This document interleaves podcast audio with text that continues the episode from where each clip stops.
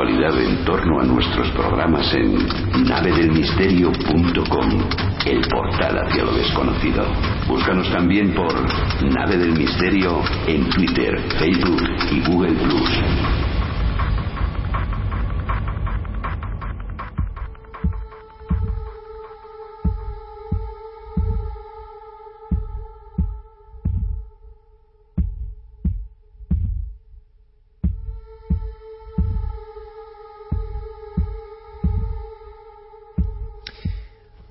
Tres y cuatro minutos, Milenio 3, Cadena Ser, y un programa monográfico. Ha surgido así, varias efemérides, 170 años de la publicación del inquietante poema. Me he preguntado ahora, en el bucle final que conecta evidentemente con la red, que es el mundo en el que vivimos, ¿cuántas personas solo por oír El Cuervo, Edgar Allan yo he dicho un poema no tan leído, menos comprendido. No quiere decir esto que yo lo comprenda, ¿eh? Yo me hago mi estructura. Sabéis que no soy ningún sabio, pero qué bonito poder contribuir a que estoy seguro miles de personas hayan releído el cuervo esta noche. Es un poder, entre comillas, si me entendéis, curioso, ¿no? Tú sabes que eso está ocurriendo esta misma noche, que se vuelve a ver la página de Wikipedia de Garland Poe, que se vuelve a bucear, que de esos miles, a lo mejor un ciento releen obras de Poe. Oye, qué maravilla, ¿no? Qué maravilla. Eso es al final un poco nuestra misión. Ahí fuera, eh, al calor de la lumbre romántica del espacio que nos dejan los informativos, cuando hacemos la tertulia paralela ahí fuera, surgían varios elementos. Luego, claro, nos va a contar cómo el bucle termina en las redes sociales hoy con ese atisbo que nadie logra extinguir del todo le gustaría al frío hermetismo y al mecanicismo extinguir por completo esto. Por tanto, también las reacciones en contra de lo misterioso, el amor por el misterio y lo que significa, también son propias de otras conductas y siempre ha habido esa batalla, ¿no? El mecanicismo frío que piensa todo lo contrario de los románticos también actúa, ¿no? Bajo sus premisas e intenta callar programas o temas como este. ¿Por qué? Porque influyen en algo muy profundo del ser humano. Seguimos hablando, por tanto, de las noches lúgubres. Esta noche lúgubre no es solo homenaje a Cadalso, sino a Spronceda, a Becker, a Goya, a Beethoven, a Poe, a Quiroga, a tantos y tantos. Cada uno a su forma, que como decíamos al principio, vagaron por mundos curiosos y que muchos tienen que ver, y les estoy venga a dar vueltas, también con la esencia, si se puede hablar de esencia, de lo que significa lo milenario, que son muchas cosas que hemos ido construyendo entre todos, pero lo hablábamos ahí fuera, ¿no? Ese vínculo con la emoción, ese vínculo... Bueno, los románticos pensaban que la música, por ejemplo, ¿por qué le daban tanta importancia? La musicalidad de la vida y de la existencia. Le dan importancia al paisaje, le dan importancia a la emoción que generaba un lugar, le dan importancia a la música pensaban que la música llegaba incluso un poco más allá, que la pintura, que la poesía, eh, que otras artes, porque era inefable, expresaba cosas que no se pueden expresar con el lenguaje. Y no es verdad que la música, por ejemplo, en mitad de la noche expresa cosas, sensaciones y emociones indescriptibles de otra forma. Entonces, lo decíamos ahí, lo debatíamos ahí fuera, la emoción, la sin razón, si queréis, enfrentada en batalla desigual contra la razón. Y vosotros en vuestra vida, oyentes de milenio, en la vida cotidiana, os veis todos los días con personas, y me parece muy bien además, y tiene que haber diversidad, es lo que dice el romanticismo, ¿no? que acuden a la razón y que no se salen de la razón y que viven guiados por la brújula de la razón, de lo mensurable. Al otro lado queda lo marginal, lo oscuro, donde viven estos personajes y estos sentimientos. Pues seguimos con ello. Experimentábamos, decíamos en la noche del misterio, que claro, ahora con esta luz lo pienso, con esta revisión que estamos haciendo, y tiene mucho de acto del romanticismo. ¿Qué pinta que nosotros, embarcados gracias a Guillermo León, con la ayuda de Diego, en navedelmisterio.com, en ikergeminis.com, en todas las redes sociales, en Twitter, en Facebook, en la radio, que quieras o no ya es un medio que tiene muchos años, evidentemente, que es otra cosa, o en la televisión, que sigue siendo el medio que va atravesando ¿no? la mayoría de los tiempos. Acostumbrados a estos medios, ¿qué hacemos en un teatro? ¿Por qué hacíamos esto en un teatro? ¿No era eso una representación de volver en el fondo al efluvio de lo que decía Javier Pérez Campos, de la linterna mágica, de la fantasmagoría, de la conexión con la gente? Lo decíamos, tampoco es necesario, pero al mismo tiempo el efluvio de todo eso, la comunicación con muchas mentes, se buscaba en esos experimentos. Vamos a ver si el último que hacemos el 4 de junio nos sale bien. En el último Carmen sacó los muñecos y se produjo de nuevo eso que es propio del romanticismo. De pronto hay una recuperación ancestral de viejos folclores y creencias que la razón y la ilustración en el siglo XVIII tira por tierra. De pronto lo que ha sido importante es ridículo. Pero mucha gente se resiste porque saben que hay una verdad. Por ejemplo, el animismo es propio de pueblos primitivos.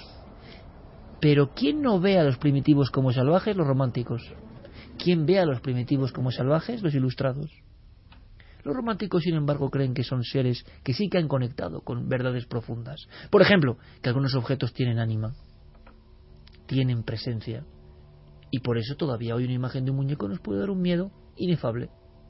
Bueno, pues hablemos de muñecos un poco ahora y de voces que depende en qué contexto puede no decir nada y de repente los ponemos esta noche lúgubre y yo creo que llenan la sangre, fíjate, y son simplemente cosas mecánicas, pero claro, depende de nuestra interpretación, ¿no? Pues sí, ahora veremos cómo esas voces eh, pueden ser terribles ahora y en la época en la que fueron grabadas. Eh, todo comienza con la historia de unos hermanos, Robin y Joan Rolfs, que son unos coleccionistas, sobre todo de las de cosas que tenían que ver con Edison. Y llegaron a comprar dos muñecas, pero eran unas muñecas muy extrañas que habían fabricado durante nada más que seis semanas Edison y que hablaban. ¿Quieres escuchar? ¿Quieres que digamos todos la voz de esas pequeñas muñequitas? Se ha recuperado esa voz. Adorables. Sí, sí, y ahora te contaré cómo. Pero si quieres escuchamos antes Simplemente la voz. ¿Y cómo son las muñecas? ¿Me puedes contar algo más? Sí, las típicas muñecas de cara de porcelana, serias, con boca pequeñita, ojos muy grandes. Que son como niñas pero ancianas a la vez, dan un poco miedo, ¿no? Pelo, que podía ser natural, que acaba en unos ricitos. Un cuerpo que tenía aquí una abertura, que era el micrófono por donde salía su voz.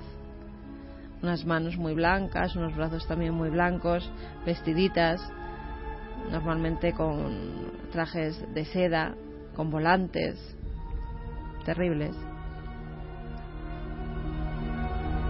Escuchamos por tanto la voz. Estaba detrás de esto ni más ni menos que Edison. exactamente. Y fíjate lo que se graba en 1890.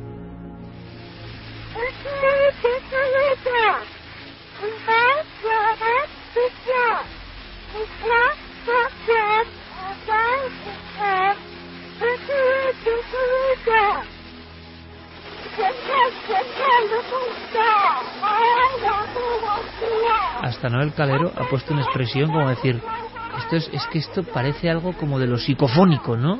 Tiene ese mismo mal rollo. Es simplemente una grabación. Esta es otra. A ver, a ver, a ver.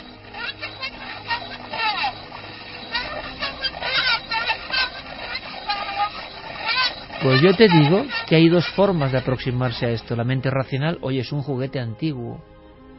No tiene por qué inquietarme lo más mínimo, ¿no? Opción 2.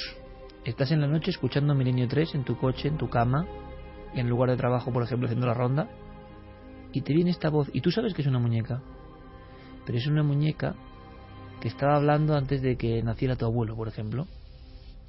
O sea que está mucho más allá del tiempo y su voz se ha, conservado y atraviesa las capas del tiempo para llegar hasta ti. Y tiene ese tono, mm. como que te habla a ti. Y ese tono metálico tiene mucho que ver con muchas grabaciones. Y genera una sensación, pues lo que hablábamos antes, inefable, no se puede explicar muy bien.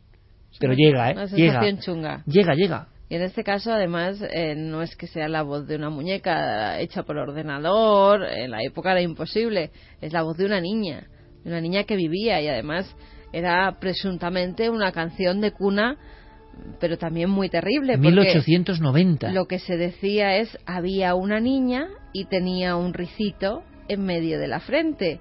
Cuando era buena, era muy buena, pero cuando era mala, era horrible.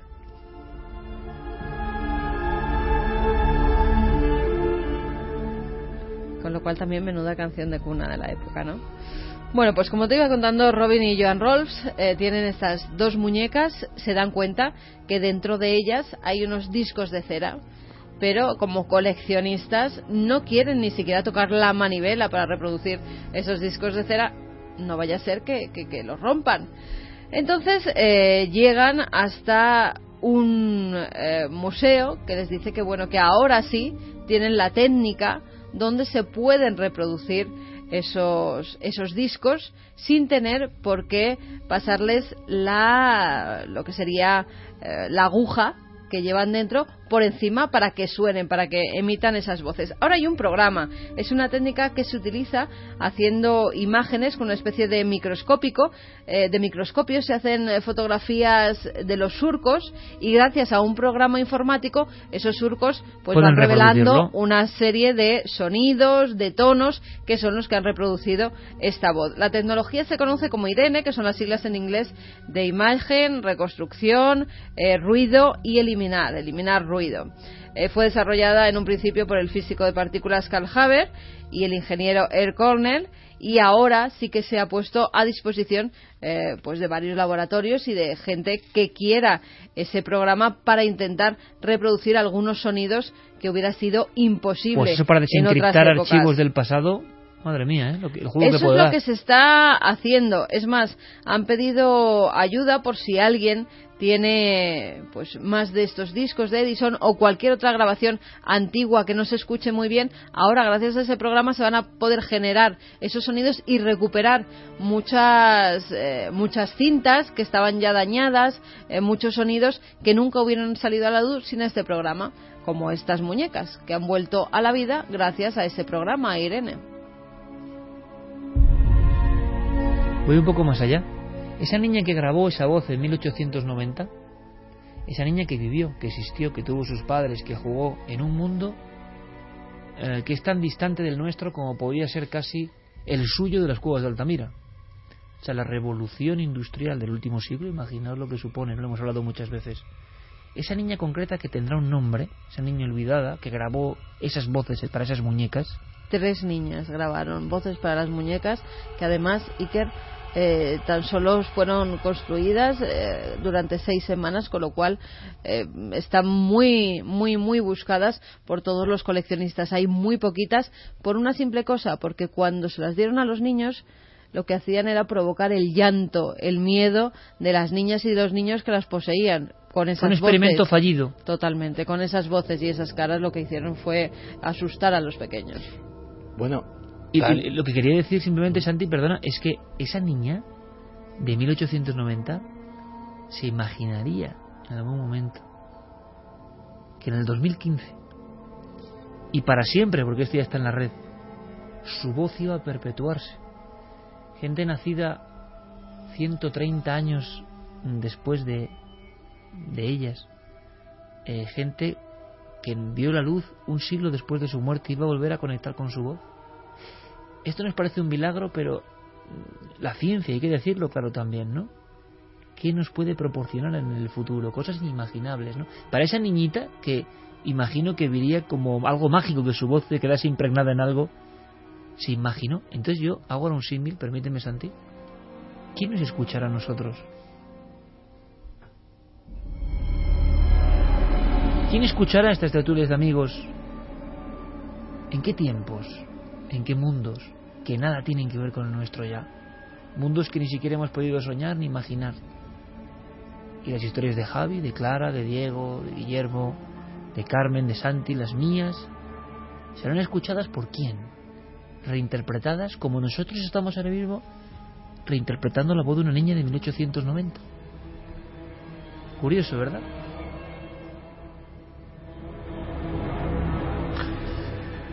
Sí, la verdad es que es que es curioso. Un saludo a nuestros amigos. Un saludo al futuro. Sí, señor. Un saludo. Y, nada, solo quería comentar que efectivamente eh, Carmen tiene mucha razón. Las muñecas están cotizadísimas porque además cuando Edison vio el resultado no solamente comercial, sino que le dio a la manivelita y vio aquello, debió de sentirse tan horrorizado que todas las existencias que tenía en la fábrica quedaron enterradas bajo los hangares de la General Electric y en algún sitio están, como aquellos videojuegos de ET que, que luego la verdad. urbana y luego la verdad. Pues existen tremenda X ¿eh? decenas de esas muñecas enterradas en algún sitio, nadie sabe dónde, que a lo mejor algún día salen a la luz. Porque generaron el inmediato espanto. El público infantil, que seguro que en 1890 era tan sabio como ahora, sabe lo que le gusta y lo que no. Y aquello pensaron los mayores y con la gracieta de la voz, y de pronto eh, fue unánime el rechazo, ¿no? Claro, me contabas, yo creo que sería casi, casi, aunque hay más historias de esta noche lúgubre que queda ahí. He tenido una impresión ahora, al, al escuchar esto he pensado en nosotros. Y además de una forma tan asequible hace un tiempo, pero ahora que está ya en Internet todo, ¿os imagináis en el año 3000, si la humanidad continúa, que espero que sí, cómo interpretarán o qué dirán o... Bueno, ¿Cómo reproducirán nuestras voces? claro. ¿no? Que se habrá Bueno, inventado ¿qué ya habrá para inventado? que puedan sacar de lo que era Internet antiguo, Un- eso que utilizaban antiguo. eso arcaico, ¿no? Claro. Un. Como un disco de cera. todas las psicofonías de. Sí. Un romántico como Poe diría que nos escuchará gente que sabrá cómo hemos muerto. Es que tú piensas, en el fondo, que ha- siempre ha sido un mensaje para el futuro, ¿no? Pero ahora Qué más que nunca. Pero ahora, pero ahora más que nunca, ¿no? Ahora más que nunca eh, podrá establecerse casi hasta un diálogo, ¿no? Yo nunca lo había pensado hasta esta noche tan especial. Y claro, dando un giro, ¿no? Me contabas ahí fuera que el mundo del romanticismo, que pese a quien pese, y pesa a muchos, a muchas conductas, no se ha extinguido. Desde el 1700 y pico finales, 1815, cuando decíamos 200 años del término en España, nadie ha logrado extinguir esa idea, esas emociones, porque en el fondo son un elemento vivo de que vivimos en el misterio. Pero las redes sociales, por ejemplo, tienen el último, el último grito en cuanto a recuperar ese romanticismo, que además yo creo que es sin que nadie lo imponga, que eso es lo bueno de las redes sociales, sino por una conducta humana, porque fluye así, surge. Sí, además es eso que se ha- no se ha muerto, sino que se ha encauzado hacia otras vías. Una de ellas donde mejor se nota, pueden hacer la prueba a nuestros oyentes si tienen Instagram, es entrar en Instagram y buscar términos relacionados con la muerte, con el romanticismo, con cementerios, con oscuridad. Y nos daremos cuenta de que existen un montón de cuentas, no una, sino bastantes cuentas, yo sigo algunas de ellas, que eh, son verdaderas escenas, como si fueras tú estuvieras viendo un cuadro de otra época. De hecho, estos eh, Instagramers, eh, muchos de ellos son mujeres, curiosamente, eh, tienen la, la particularidad de que a lo mejor eh, esas fotografías que ahora fijaros la tecnología digital lo que nos permite hacer precisamente vuelven atrás. Lo que quieren es lo retro, es decir, son fotos que muchas veces además lo dicen en sus perfiles, que han sacado la foto con una cámara analógica y después la han digitalizado y es cuando la suben. Muchas son en blanco y negro, son paisajes bucólicos, cementerios, La vuelta a, ¿no? la vuelta atrás y, y, bueno, pues nos daremos cuenta que, que, que esas escenas son verdadera, verdaderos cuadros y obras de arte en algunos casos, otras veces son extremadamente macabros, pero interesante como fenómeno.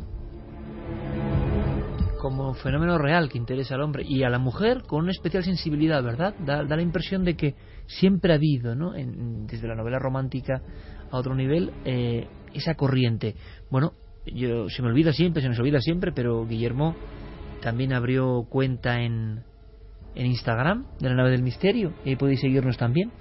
Y por cierto, gracias a, a la consultoría Alianzo, que esta semana nos daba la noticia de que aquí un servidor era el periodista más influyente en las redes en España, ¿no? Mm. Algunos dirán, bueno, esa, esa, oye, influyente, yo no sé lo que significará influyente, pero desde luego que montamos mucho ruido en las redes, sí, pero el mérito ahí no es mío, sino de Guillermo León. Pero gracias a Alianzo, esa prestigiosísima consultora que eh, establece, por ejemplo, el ranking de periodistas en España y Bueno, nosotros, bueno.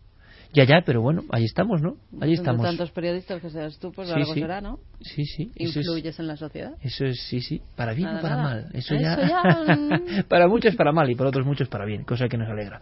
Vamos con una historia que viene de Estados Unidos, porque fijaos, si empezábamos en Estados Unidos con el cuervo, la visita del nunca más, del cuervo negro, con ojos de diablo que sueña, y seguíamos con Poe tirado en una noche electoral, seguimos en Estados Unidos. El arquetipo de lo romántico, del terror truculento, ellos lo han llevado como nadie del, del poema escrito al cine.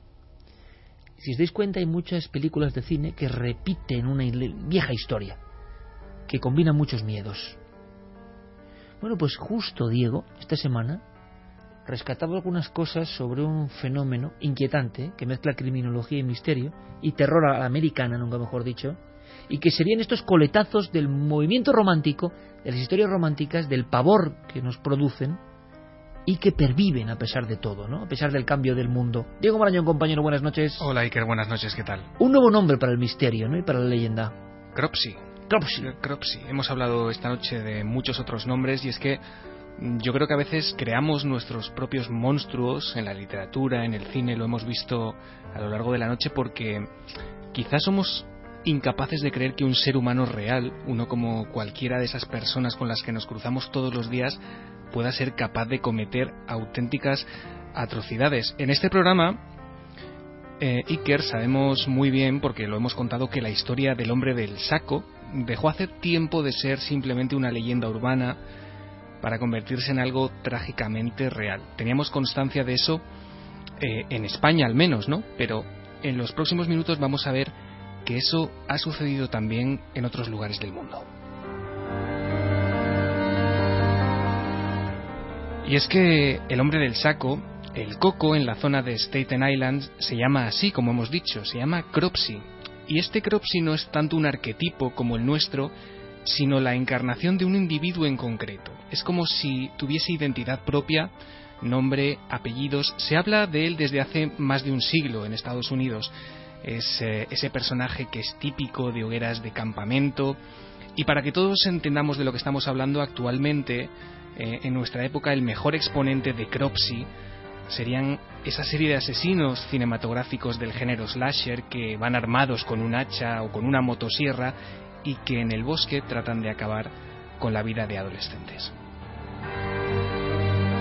Claro, acabas de mencionar, Diego, el guion básico de grandes éxitos del cine, pero porque es un miedo real que existe, series eh, muy célebres, donde además casi sabemos lo que va a pasar pero que siguen siendo éxito precisamente porque hay algo que engancha al público, que es el loco, la mente atormentada, muy del romanticismo antiguo, que desencadena su furia y acaba con todo el mundo y se convierte en mitad de leyenda y en mitad realidad. Y sobre todo, encajonado todo esto en el miedo de una época concreta de nuestra vida, ¿no? De la juventud, la adolescencia. Ahí aparecen estos personajes, pero que como en el caso de Cropsy parece que pueden tener más verdad de lo que parece. Exactamente, y para entender, Iker, eh, cómo esta leyenda urbana estadounidense se hizo realidad, tenemos que volver la vista atrás, tenemos que ir a mitad de la década de los 60 y situarnos en la escuela estatal de Willowbrook. Está en Staten Island, en la zona de Nueva York, y era un centro eh, que estaba financiado por el Estado y que acogía a niños con distintos grados, vamos a decirlo así, de discapacidad mental. En los años 60 este centro ya se vio envuelto en una serie de escándalos. Eh, se descubrió que a los niños, fíjate por ejemplo, se les inoculaba el virus de la hepatitis con el permiso de los padres simplemente para facilitar su ingreso.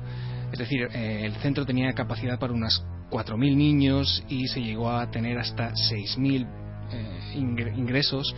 los padres accedían a que de alguna manera se experimentase con sus hijos para poder tener una plaza allí. Eh, se llegó a hacer grabaciones con cámara oculta, se descubrieron condiciones de hacinamiento, insalubridad, eh, hubo denuncias de abusos psíquicos, sexuales, es decir, estamos hablando de un lugar absolutamente macabro, terrible, y es ahí donde surge la figura de André Rand. André Rand Iker es, eh, para empezar, un seudónimo. La persona de la que estamos hablando no se llama así, aunque así ha pasado a la historia. Él eh, se llamaba en realidad Frank Russian, se le llegó a conocer, fíjate, como el flautista de Staten Island, eh, haciendo una analogía con el flautista de Hamelin, porque tenía un influjo especial ¿no? con estos niños. Esta persona, Frank Russian, utilizó varios seudónimos a lo largo de su vida, era una persona muy camaleónica que no quería dejar rastro de sus actividades criminales.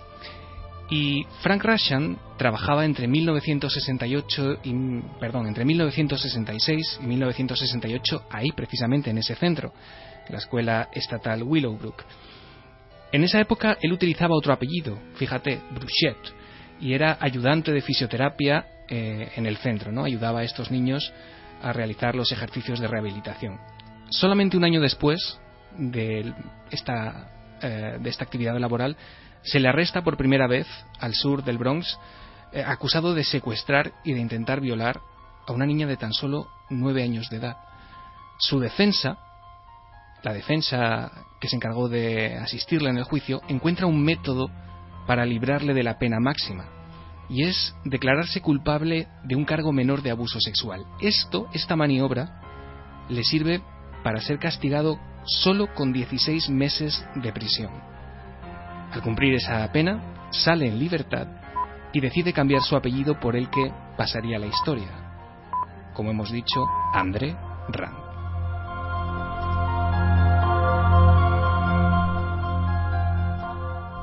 Eh, la primera vez que se mete en un lío más serio, aparte del que hemos comentado, es en 1972. En esa época, André Rand está trabajando en la zona de South Beach, en un edificio de apartamentos, y una pequeña, que solamente tiene 5 años, Alice Pereira, desaparece en uno de esos pisos. Eh, evidentemente, dados sus antecedentes, la policía pone sus miras en él, pero no se encuentran todas las pruebas necesarias para acusarle en esta primera ocasión. Es decir, todas las sospechas recaen sobre él, pero no se le puede detener por falta de pruebas. Nueve años más tarde, julio de 1981, Rand eh, es llevado a una rueda de reconocimiento entre varios sospechosos más por, eh, porque alguien ha creído verle junto a una niña de siete años, Holly Hughes, que ha desaparecido de su casa en Port Richmond, muy cercana, la zona a la anterior, y de nuevo por falta de pruebas, se le pone en libertad. Dos años después, Iker, fíjate lo que hace. Rand eh, se sube a un autobús del barrio de, West Brighton, roba un autobús, eh, recoge a 11 niños de este centro, los carga en el autobús y se los lleva, digamos, de excursión durante 5 horas a ver aterrizar aviones al aeropuerto de Newark. Allí pasan el día comiendo hamburguesas. Hay que decir que no los toca un pelo, pero evidentemente se le detiene acusado de eh, retención ilegal de niño y se le condenan a 10 meses de cárcel en esa ocasión. De nuevo, tras esos 10 meses, sale a la cárcel y vuelve a hacer de las suyas. Eh, lo que hace es eh, secuestrar de nuevo a otra niña, a Taya His Jackson, que desaparece también en esta zona, en Staten Island, y de todas estas niñas, Iker, que hemos comentado, de las tres, todavía hoy no hay ni rastro de eh, su cadáver. No se ha encontrado absolutamente ningún indicio que permita localizar qué pasó con estas niñas. Te estás preguntando cómo la policía llega a cazarle. Todo eh, estalla en mil pedazos en 1987 cuando otra niña, esta vez de 12 años de edad y fíjate con síndrome de Down, Jennifer Schweiger, desaparece de su casa en la zona de Westerley. Como te digo, esta niña tiene síndrome de Down eh, y ¿por qué se relaciona Rand con esta con esta niña, con la desaparición de esta niña? Porque se encuentran eh, pertenencias de la niña en las ruinas de la escuela de Willowbrook. Es decir, en 1987 la escuela ha cerrado, solamente queda un edificio abandonado y Rand vuelve una y otra vez a esa escuela, a esos túneles que él conoce muy bien. Digamos que eh, todo el edificio es un gigantesco, prácticamente laberinto, es una construcción que tiene túneles que comunican eh, zonas del edificio y Rand se refugia ahí, es un sin techo, es un vagabundo y es en esa zona donde se encuentran eh, las ropas de, la pequeña niña. Tras 35 días de búsqueda, se encuentra el cadáver de la niña a apenas 150 metros de este lugar. Tenemos el documento de los informativos de la época donde daban cuenta de esta detención de Andrés Rand. Buenas tardes. Está ocurriendo ahora mismo. Un vagabundo de 43 años, Andrés Rand, ha sido detenido acusado del secuestro de la niña de 12 años, Jennifer Schweiger.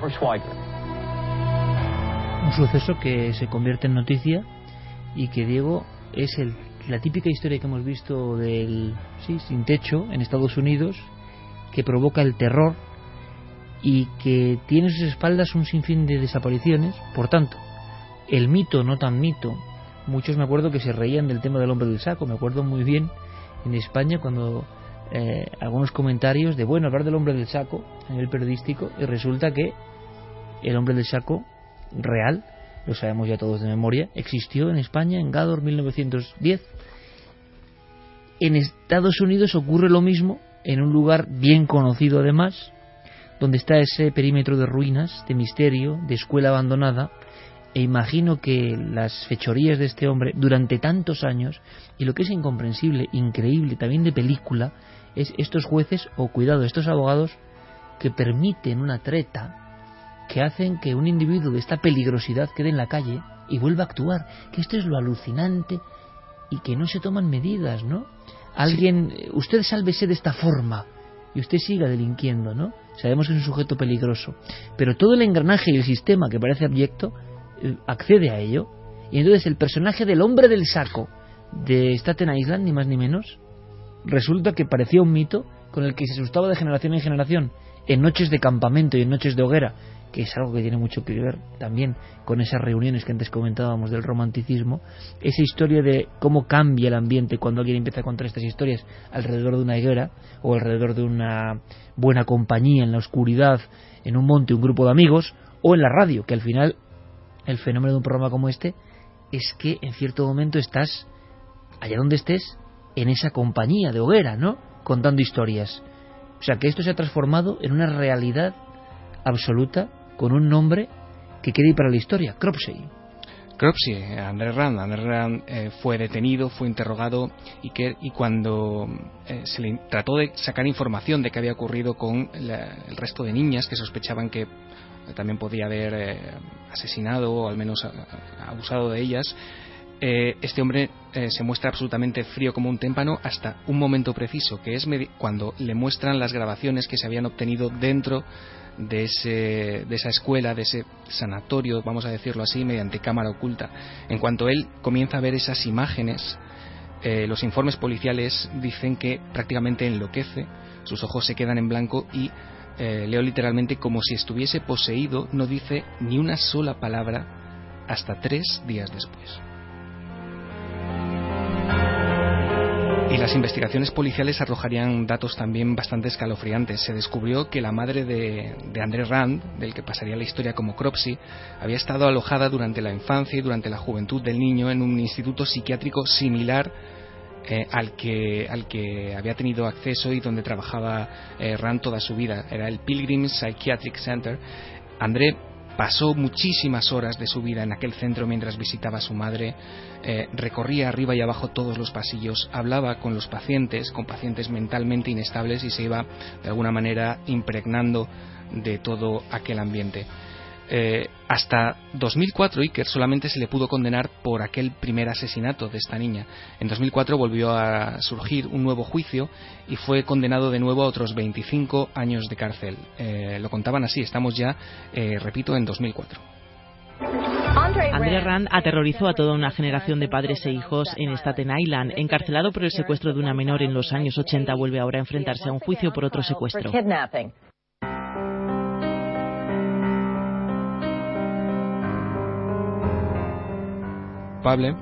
Eh, se le condenó y está previsto que se revise su libertad en el año 2037, para entonces tendrá 93 años de edad. Lo que es curioso es en lo que se ha convertido Willowbrook, estas ruinas, este edificio absolutamente abandonado. Hoy en día, si uno se pasea por esa zona, en Staten Island, se sorprendería porque sigue siendo un lugar eh, elegido por mucha gente, digamos que es turismo eh, negro, ¿no? Por así decirlo. Hay satánicos, hay adoradores de lo oculto, ah, incluso también simples curiosos que llegan atraídos por todas estas historias. Y lo que es de alguna manera más preocupante es un lugar de encuentro de adolescentes que se dedican a pasar las noches allí en busca de emociones fuertes. Fíjate, hace solamente unos años se rodó un documental contando toda esta historia, el documental se llama Cropsy, y los directores del documental hicieron un experimento muy sencillo y es ir una noche cualquiera sin, sin preparación y sin avisar a ver qué se encontraban ¿no? en las ruinas de ese hospital. Cuando llegaron, se dieron un susto de muerte ellos y los chicos que estaban esperando en aquella zona eh, a que algo sobrenatural ocurriese. Tuvieron que ser los propios directores los que ayudasen a estos chavales a separar la realidad de la leyenda de aquel lugar. Esto fue lo que ocurrió. Oh my God. Dios mío, qué susto. ¿Qué estáis haciendo aquí, chicos? Se escuchan historias, hemos venido a comprobarlas. ¿Qué esperáis encontrar aquí? Aquí murió gente, se supone que hay fantasmas. ¿Alguna vez habéis oído hablar de niños desaparecidos en Staten Island? ¿Por qué? ¿Los ha habido? Encontraron a una niña, Jennifer Schweiger, enterrada en una zona cercana a este punto. Recuerdo que mi madre me contó algo sobre eso.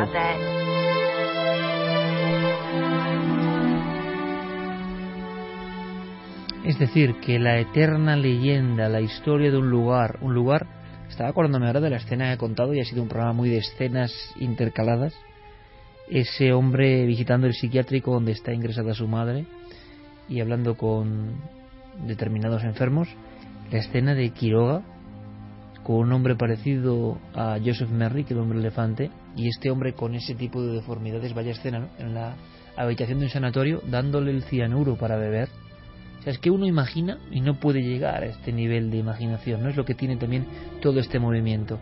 Es decir, la leyenda urbana, que tanto ha dado que hablar en el cine, el arquetipo mítico, resulta que era verdad, Diego. Resulta que era verdad, incluso los directores de este documental que te comentaba llegaron a contactar con, con André Rand, que está en prisión, como te digo, y tras acceder en principio a que les hiciera una entrevista, cuando llegó el día se negó en redondo.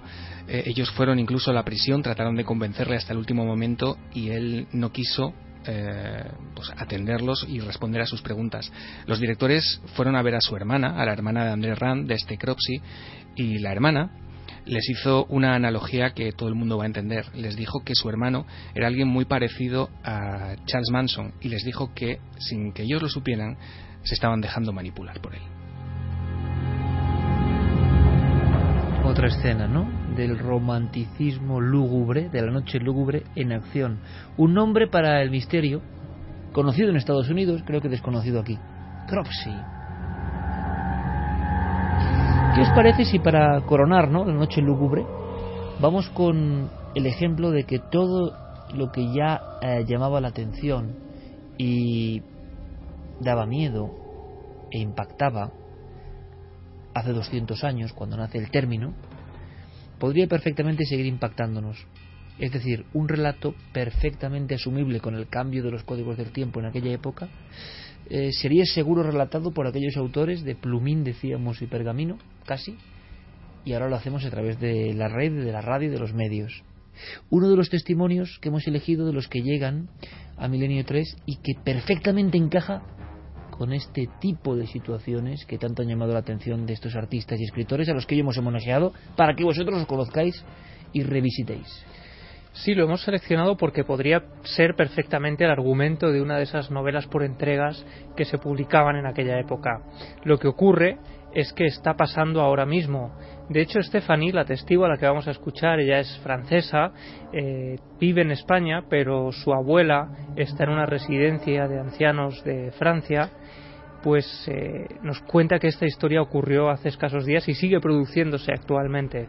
Su abuelo murió el año pasado, su abuela que tenía Alzheimer, que tiene Alzheimer, pues fue llevada a una residencia de ancianos para que cuidaran de ella porque ella no podía estar todo el día con ella por cuestiones de trabajo y bueno, aún así siempre que puede se escapa para verla, para ver cómo está, para preguntar a las enfermeras cómo está evolucionando.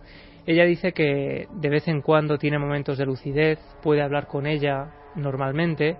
Y en la última visita le ocurrió algo que la dejó muy impresionada porque cuando le pregunta a las enfermeras cómo está últimamente su abuela, ellas le dicen que muy bien, que no tiene absolutamente ningún problema más allá de lo habitual, de lo que ella ya conoce, pero le dicen que hay algo que las tiene muy preocupadas, algo que las está asustando desde hace varios días y bueno, me comentaban que ella, como necesita ayuda para, para comer, y para, para las comidas y las cenas, eh, la llevaban a comer eh, en una salita que está al final de, del pasillo de la planta donde vive. Y me comentaron algo que les había sorprendido y que les había dado, dado miedo, hasta, hasta, hasta miedo. En efecto, me, me dicen que ha ocurrido esto varias veces, que mi abuela dice ver a una niña o de negra, así que no sé si es una niña con la, la cara, la, la tez negra o vestida de, de negro, no lo sé. por la descripción de que hace la abuela, no muy profusa, pero dice que es eh, negra, no sabe si el color de la tez, si es el vestido, como escuchábamos. Dice que siempre ocurre a la hora de cenar, en un momento en que la mujer dice que no quiere seguir comiendo, deja de abrir la boca, se queda mirando ese pasillo y entonces señala, saluda con la mano y dice, mirad, ahí está la niña negra. Y esto, eh, según ella, la niña acaba cruzando el pasillo y desapareciendo delante de ella. Ella piensa que podría tratarse de algún tipo de eh, reacción a los medicamentos que ella está tomando. Sin embargo, hay algo que aterroriza a las enfermeras y es que las apariciones de esa niña siempre tienen lugar en un momento en el que ocurre algo en la residencia. Les ha dado miedo a las enfermeras porque me dicen que cada vez que mi abuela ve a este, este niño, dice ver a este niño, eh, muere alguien al día siguiente, muere un, alguien de la residencia. Y esto me ha impactado bastante porque es gente profesional, mm, confío en ella, no, no es gente iluminada y me ha impactado bastante que esto me pase a mi abuela porque Mm, bueno, me da miedo, me da un poco de respeto, no lo puedo explicar. Pensaba que ah, pueden, pueden ser eh, apariciones, ¿no? Por las medicinas que ella, ella toma.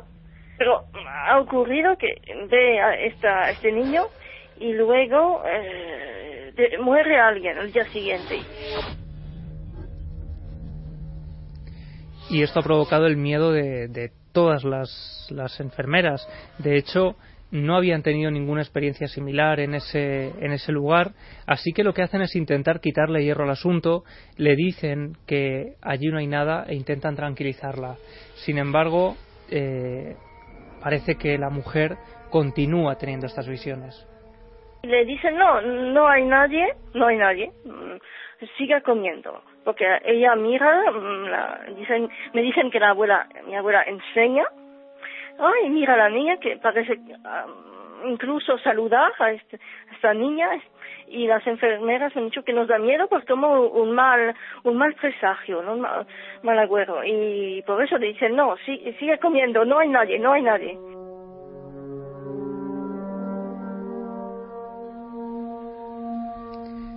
y lejos de imaginar un castillo a las afueras de alguna montaña, lo que ella nos dice es que es una residencia muy moderna, llena de luz, que ha sido construida recientemente, que esas enfermeras no habían vivido nada raro anteriormente, pero eh, decía que pues esta alguna de estas enfermeras sí que había llegado a estar presente en el momento en el que la mujer decía estar viendo a esa niña. Así que la pregunta que ella se hacía era si podría tratarse de alguna casualidad el hecho de que estas visiones se tuvieran lugar siempre en momentos previos a la muerte de algún paciente. Y esto es lo que ella me comentaba. Lo han dicho varias ocasiones. Al principio pensé que era como una broma, no lo que me contaban, pero son serias, así que. Y por eso me ha impactado. Gente seria, mmm, confío en ella y me dicen esto.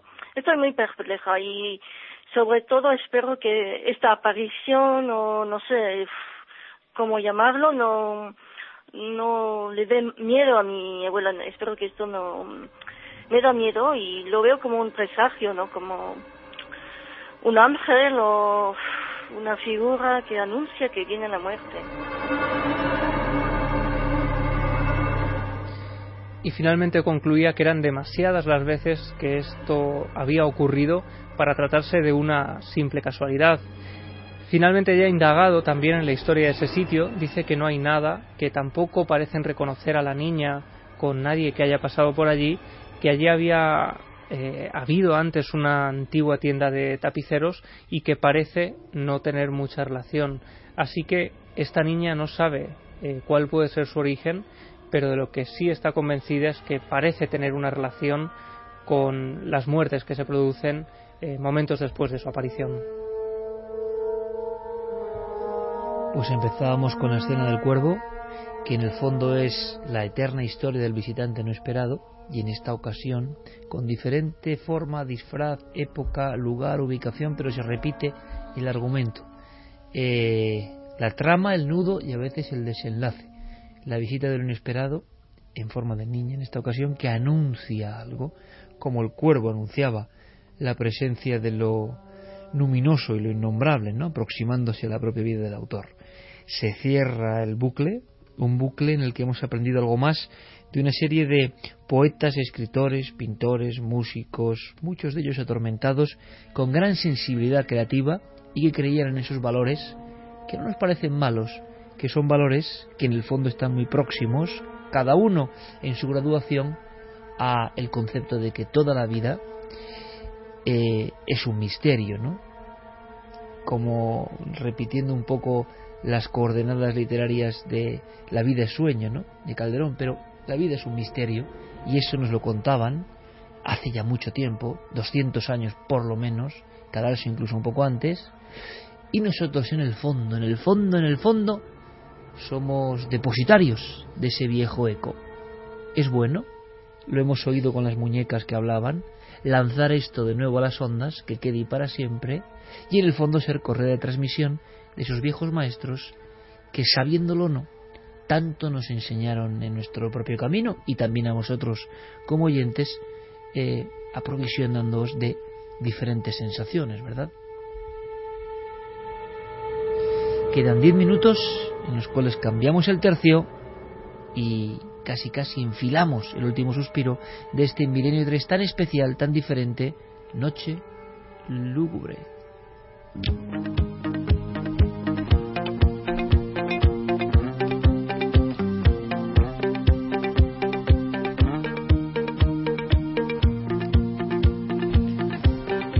Pues comenzamos con Andrés Tejero, que nos mandaba la fotografía de su mujer monitorizada ahora mismo, mientras escucha un milenio, esperando que nazca el niño. Andrés JR dice que se merece unas bendiciones milenarias por el momento en el que están y que siguen escuchando el programa Dice a ver si así coge Pues vaya programa, ¿no? Para...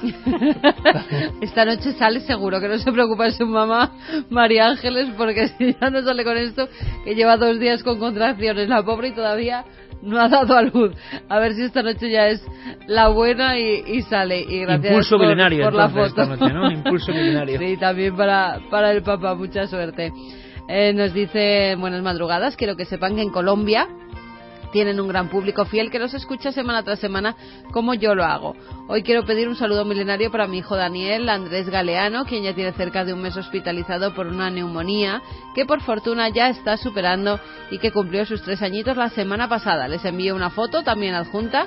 Les mando un gran abrazo con mi especial admiración para Santiago Camacho, John Galeano desde Bogotá, en Colombia. Santi, vamos a ese país maravilloso, Colombia donde está habiendo un renacimiento a muchos niveles y hay muchos amigos que siguen Milenio, les mandamos un abrazo. Es una tierra repleta de misterio de arriba abajo Colombia, ¿eh? Venga, di, algo a este compañero que te admira profundamente. Hombre, que decirle que afortunado él que está en una tierra tan hermosa y que, y que le mandamos aquí toda la fuerza, todos los recuerdos, todo el cariño de la comunidad milenaria, ya no solo de España, sino prácticamente de todo el mundo. Santi, esta noche ti. Martín dice, hola chicos, sigo mucho vuestro programa desde hace años, me encanta Santi Camacho con todas sus teorías conspiranoicas. Os escribía para ver si podíais dar una bendición milenaria a mi abuelo que ha fallecido este jueves, estaba muy unido a él y son momentos muy tristes. Se llamaba Antonio, me da mucha ilusión oír su nombre en las ondas, un fuerte abrazo.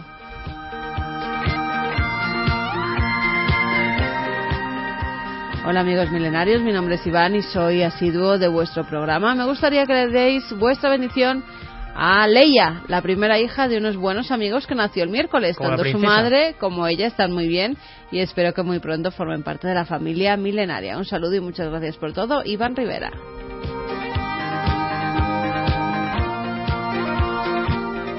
Francisco López también nos hacía llegar un mensaje. Dice, hola a todos, siempre os escucho en el podcast porque con dos niños pequeños siempre termina uno agotado como para escucharos en directo. Pero mi podcast del domingo descargando no me lo quita nadie. Os escucho desde prácticamente desde los inicios y sigo disfrutando de los temas que habláis y las recomendaciones de libros, sitios y museos. Os escribo hoy porque como milenario en sentido religioso, tú me entiendes, quiero pedir una bendición milenaria para mi padre que el día de hoy, 23 de mayo, ha fallecido a las 20 horas, para que el viaje a ese otro sitio sea lo más placentero posible. Su cara en el momento de dejar este mundo era de una paz y una felicidad que me dice que ese sitio tiene que ser maravilloso. Le he deseado un buen viaje y que allí nos veremos, pero que yo tardaré muchos años en llegar. Aunque él era católico y creyente, cosa que yo no soy, creo que ambos teníamos razón en eso. El más allá tiene que ser maravilloso, llámalo cielo, espacio o pradera. Un abrazo a todos y gracias por estas noches que nos damos esa energía a todos. Llámalo fuerza como los Jedi o fe como la religión católica, pero esa energía se siente. Saludos desde Málaga, Francisco López.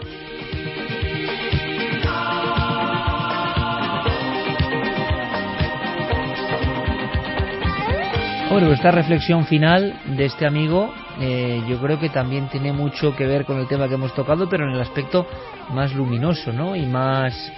eh, que también estaba ahí, ¿no? Aunque claro, eh, lo lúgubre y lo oscuro ganó, digamos, la batalla en cuanto a popularidad de las obras que hemos hoy revisitado. Pero nos parece interesante lanzar también un mensaje de personas que con este talante tan, no sé si decir positivo, ¿no? Pero tan, no sé, no sé cómo definirlo casi, tan entero. Eh, acaba de fallecer tu padre y estás escribiendo el programa y, y lo haces convencido de que el tránsito y el viaje eh, son para bien, ¿no? En este aspecto, que se cumple una cosa que quizá nosotros no entendemos, pero que se va cumpliendo y vamos a cumplirla todos. Así que también puede eso eh, apoyar y animar a otras personas que están pasando por, por ese momento tan delicado. Es curioso porque Vicente Garrido, precisamente la semana pasada, con el tema de la novia cadáver, que era muy de romanticismo ilustrado, eh, hablaba de macabrismo ilustrado Exactamente. también. Hablaba de una cosa que era muy interesante, muy interesante. Era una reflexión que quizá en la televisión pasó más así a bola pluma, pero que si uno reposa en ella es cuando llegue la ilustración, que es lo que estamos hablando, y llega la ciencia, y llega por ejemplo el prodigio de la electricidad, muchos científicos creen que con estos elementos pueden crear la vida, porque la vida no es algo tan excepcional. La vida no parte de un demiurgo, de un creador, de algo incomprensible, inalcanzable. No es tan diferente en cada uno de los seres humanos. Es algo que la ciencia va a llegar a dominar, a controlar y por lo tanto a recrear. Y dice Vicente, ese impacto en el mundo es brutal. ¿Por qué? Veis en novelas como Frankenstein de Mary Shelley el intento de la ciencia de controlar la vida, de ser el nuevo Dios. ¿Y qué pasa? Que al final llevamos un montón de tiempo, pero la vida, la vida, no debe ser tan sencillo crear la vida, ni es tan sencillo saber cómo empezó. Entonces, todos esos miedos irracionales vuelven también a la batalla. Decía Vicente Garrido que en ese momento, hace ciento y pico años, empieza a ver la diferencia, y él decía que la veía como investigador criminalístico, entre ir hacia un más allá consciente de que eso es una parte más del proceso, como han creído muchos pueblos antiguos, y las personas con mucha fe en la religión que sea o en la conducta que sea lo tienen, y van convencidos de que es otra etapa que hay que cumplir, que estaba ya predeterminado, que tú no te vas a salvar de eso, pero que eso no es malo, es una parte más de la aventura. Y la diferencia entre un mundo donde entra la ciencia nos va enseñando poco a poco que al final no hay nada, que somos pura biología, que todo se acaba disolviendo y amigo, entonces el temor, el temor de la nada, del espacio vacío, no es el mismo temor, incluso anhelo, o yendo un poco más allá, hasta esperanza para algunos, de que incluso lo que puedo ver ahí es mejor. Claro, si no hay nada, no es mejor. Esa doble visión ante la muerte y el último momento, Vicente Garrido, hay que decir, un amigo de este programa, eh, la describió de una forma excepcional. Eso no ha sido nada, ¿no? No ha sido ha ningún... sido un estornudo, lo siento. Psicofónica, Santi. ¿Ha sido ese estornudo? Yo pensé que ha sido una botella, pensaba que era una botella que haciendo un sonido, vaya estornudo extraño de final. Compañeros, que mañana nos vemos con un tema, lo decíamos, además mañana precisamente hay un retroproyector del doctor Cabrera eh, que tiene, vamos, que encaja el dedillo con todo esto. Y mañana, Clara, te vemos también con una serie de peripecias que yo creo que van a dar bastante que hablar y también muy de este tema. Santi, hasta mañana, compañero. Hasta mañana. Hasta mañana, Clara. Hasta mañana. Sobre las 12, que no lo ha dicho Santi Ah. Bueno, sí, porque... A ver, el oráculo de la hora. el oráculo. No, no, el oráculo está completamente... Sincronizado. Desincronizado porque es noche electoral y cuando la actualidad nos lo permita... Venga, pues que a sobre voleo, las dilo 12, tú. 12. Pues ahí Si estaremos. dice Más o 12 menos. Santi, Si no, va para Santi. es como el, el. Seiko antiguo, ¿no? Javi, gracias. Esta mañana, compañero. abrazo. Fermín, Noel, muchísimas gracias. Guillermo, Diego, gracias. Claro, mañana a las 12, después de ese otro mundo de misterios, que es lo electoral. Eso sí que es Ah, paranormal. eso sí que es paranormal. Después irá Cuarto Milenio con su ración siempre de romanticismo y racionalidad quizá, pero sobre todo amor por el misterio. Que paséis una muy feliz semana, amigos.